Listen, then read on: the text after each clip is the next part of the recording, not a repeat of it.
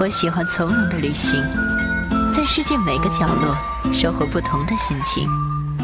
我想要简单的快乐，在人海茫茫中邂逅幸福的脸庞。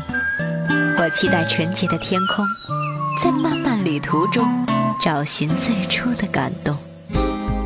今天你我擦肩而过，让我把旅途中的故事讲给你听。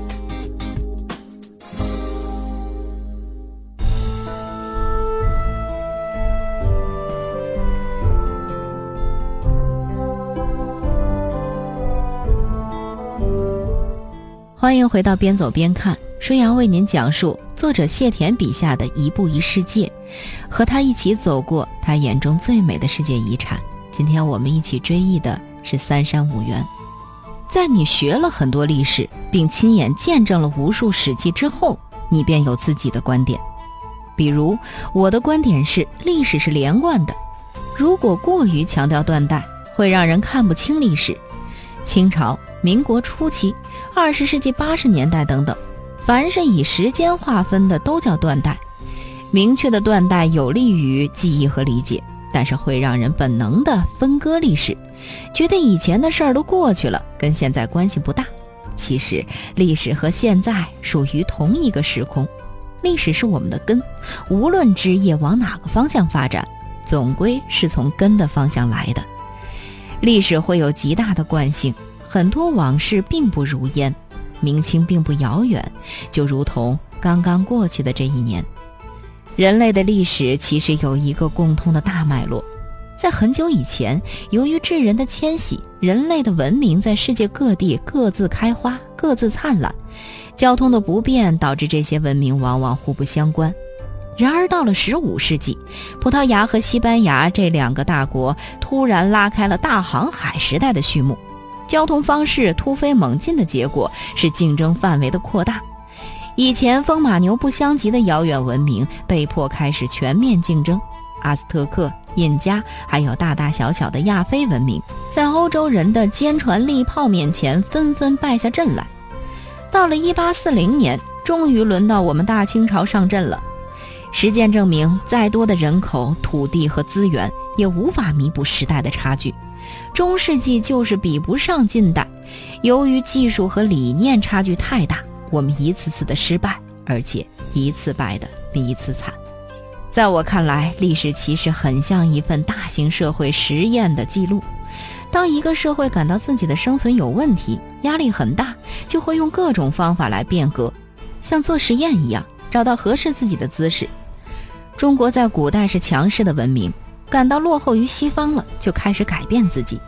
先是洋务运动搞技术，再变法维新，然后相信义和团的刀枪不入，再后来是辛亥革命、五四革命、国民革命、南昌起义。这些历史如同一条有脉络的河流，并不是割裂的。在找到最适合国家发展的路线之前，总会走一些弯路。这不是阴谋，而是因为人们不知道哪条路是对的。只能去世，所有的人都希望走捷径，让国家的富强一蹴而就。就像孙中山说的：“毕其功于一役。”但是这么大的国家，从转型到崛起，绝非一役可成之事。不同的是，怀着共同的信念，走上了不同的奋斗之路。但是很多人的信念其实是错误的，没有考虑客观事实，而是基于个人的情节和人定胜天的英雄主义幻想。可惜的是，所有人都以为只有相信的才是对的，于是尽管抛头颅洒热血，一腔热忱，还是没能让国家富强起来，甚至给国家带来了巨大的伤害。历史对人们的影响在二战后非常明显，三十年间经历了两次世界大战，各国都开始担忧第三次世界大战何时到来，而且冷战的阴云当时确实存在。所以，有条件的国家纷纷发展重工业，加强军备，准备下一场战争。中国的精英们在时代的环境下，基本都认同强推重工业的发展模式，而且那个模式也确实是高效并成功的。随着重工业的突飞猛进，中国的军事力量迅速提高，并且获得了两弹一星，强兵的目的达到了。中国不再怕打仗了。然而，历史总是以自己的脚步前进，并不会以人们的预期为准。二战之后，由于核武器空前强大，谁也承受不起发动全面战争的后果，所以竞争的战场一下子转到了其他方面。各国开始以人民的富裕程度来竞争。到了二十世纪七十年代末，精英们惊讶地发现，我们又落后了。邓小平最有智慧的地方，就是他意识到世界有可能将会长期和平，未必会再打仗了。这个观点对今天的人而言没什么特别的，但是对于一个从战争年代成长起来的人，是极其难得和有远见的。于是他果断改革开放。这才有了我们丰衣足食的今天。在看待历史的时候，我们应该反思那些做错了的事，因为这样可以提醒我们以后不会再去犯同样的错误。但是对于那些走错了路的人，我们需要明白，一个社会的失败不可能是一个人的责任。脸谱化的形象用来打靶子泄愤还行，用来反思就太肤浅了。慈禧死后一直被人唾骂，倒也不算冤枉，毕竟她是很多事情的直接责任人。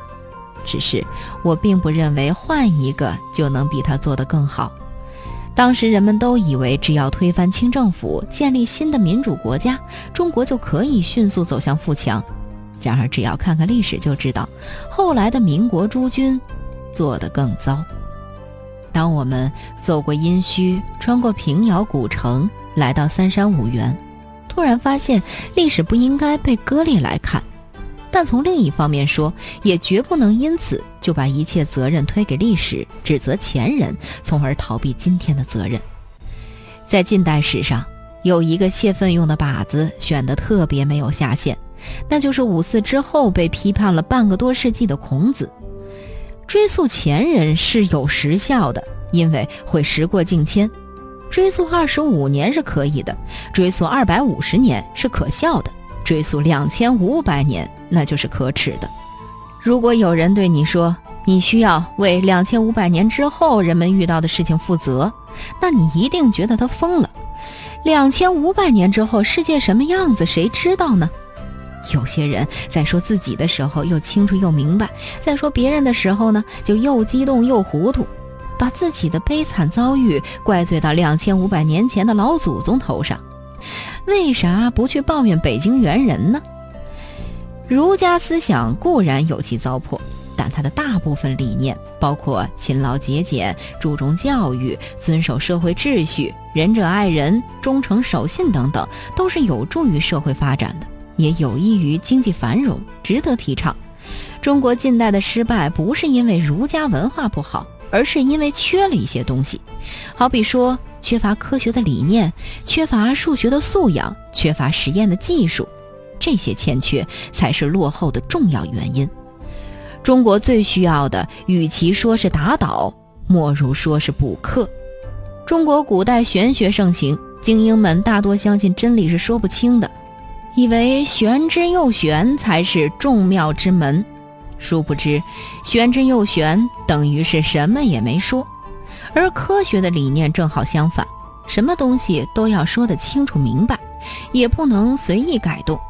牛顿说 F 等于 ma，力等于质量乘以加速度，那么 F 就是等于 ma，不会等于二 ma 或者三 ma。走错了，落后了，成熟的人会接受现实，然后自己去改变。去努力，去奋起直追，去拼搏一个更好的未来。一味的抱怨过去没有太多用处，因为过去是不可能改变的。真正遥不可及的不是十年之后，而是一秒之前。成熟的社会也是如此，以前的事情不能改变，社会需要的是接受现实，吸取教训，然后思考怎么更好的走向未来。对于遥远的未来而言，我们其实还在起步阶段。每个人都希望我们的国家在未来的路上能一路走好，而且永远都好。这一切肯定需要更多的努力和思考，以及各种机缘和运气。然而，可以肯定的是，仅仅指望着好运相随，是远远不够的。我喜欢从容的旅行，在世界每个角落收获不同的心情。我想要简单的快乐，在人海茫茫中邂逅幸福的脸庞。我期待纯洁的天空，在漫漫旅途中找寻最初的感动。今天你我擦肩而过，让我把旅途中的故事讲给你听。舒阳的互动方式，欢迎您关注微信平台“边走边看”的舒阳，舒是舒服的舒，阳是飞扬的阳。微博平台欢迎关注舒阳 CRI。